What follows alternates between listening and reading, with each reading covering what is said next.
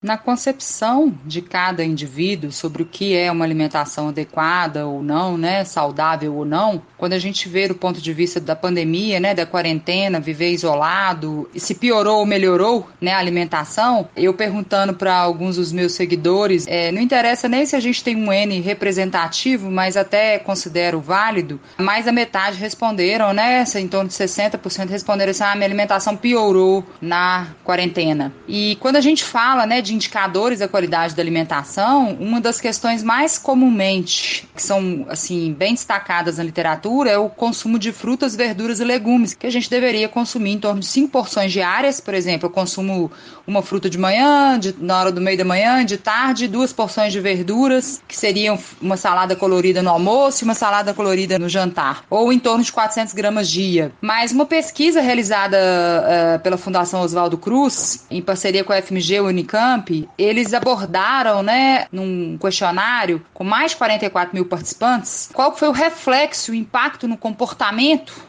no estilo de vida, né, dessas pessoas durante a pandemia. E foi interessante porque essa pesquisa ela mostra, de fato, que o consumo de alimentos saudáveis reduziu pela população durante a pandemia, em especial de frutas, verduras e legumes. Essa queda ela é bem expressiva em idosos e pessoas com menor renda. O que a gente viu também, né, que o consumo de alimentos processados, industrializados aumentou principalmente chocolates, biscoitos, doces, né? E principalmente entre os jovens, os adultos mais jovens, né? E entre as mulheres. A prática de atividade física, que é aquilo que a OMS preconiza de fazer 150 minutos por semana, que a gente tem numa população é, no Brasil uma prevalência em torno de 30%, que já é baixa, isso caiu consideravelmente, né? Foi um dos fatores que mais foram afetados e relatado pelas pessoas, né? Ou a suspensão da atividade ou a redução, seja na intensidade, na frequência, no tipo de atividade. E o consumo de bebidas alcoólicas que em quase 20% das pessoas aumentou, principalmente entre as pessoas de 18 até 39 anos. E é interessante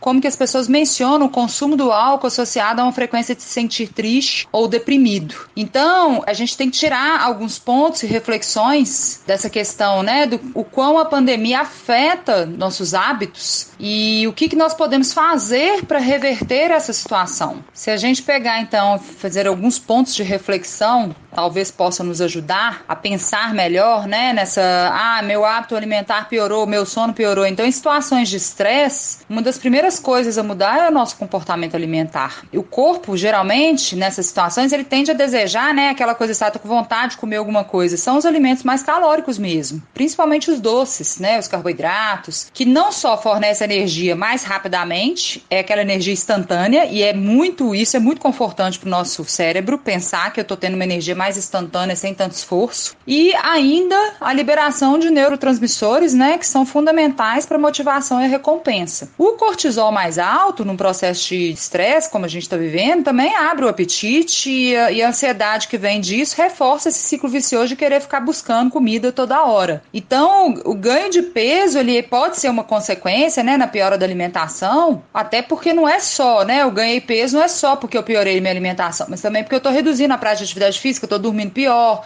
tem uma série de outras questões. O que, que a gente precisa de pensar é se essa preocupação excessiva com a comida ou a tentativa de restringi-la a todo custo, porque eu não estou treinando bem, porque eu não estou comendo o ideal, seja para pensando em emagrecimento, para tentar recuperar o prejuízo porque eu não estou conseguindo treinar o suficiente, isso pode ter um efeito reativo, é, ou que a gente chama de rebote, e aumentar muitas vezes as transgressões alimentares, né? Comportamentos alimentares meio que transtornados. E isso não faz com que a gente sinta bem. E aí, esse é uma linha muito tênue, né? Entre você comer um dia exagerado de comer compulsivamente. Porque aí é uma situação mais preocupante. Quando a gente come as emoções, né? E junto a comer com as emoções, a gente está tendo uma mudança da rotina, né? Com perdas em segurança financeira, restringindo a vida social e familiar, e gerando tédio. E aí a gente acaba despendendo mais energia em todas essas decisões do novo normal o que contribui com mais ansiedade mesmo. Então,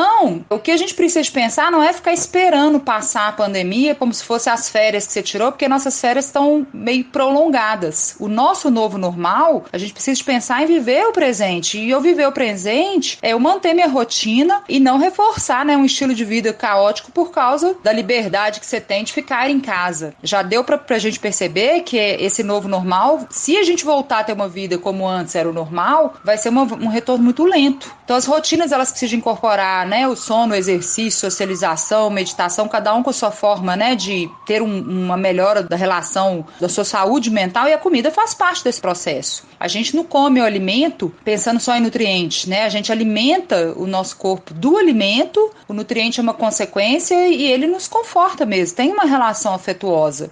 Então a gente não tem que brecar isso. O que a gente tem que pensar é o quão isso pode estar nos afetando e fazendo com que a gente preocupe excessivamente. Então, se a gente pensar pelo lado positivo, o fato de estar trabalhando em casa nos permite comer em, em família, isso é um ponto muito positivo, ter tempo para preparar as comidas, se organizar melhor, né? Mas eu acho que, acima de tudo, ainda mais eu que trabalho com muitos atletas, esportistas que não estão tendo provas nesse momento, competição, para que será que o caminho é fazer o consumo de determinados alimentos, fazer restrições muito severas, fazer jejuns prolongados, né? É, será que esse é o momento para isso? Se a gente pensar nessa questão de que a alimentação piorou, vamos rever um pouquinho, porque a gente come os alimentos pelas calorias ou pelos nutrientes que eles nos dão, pelo conforto, pela saciedade, né?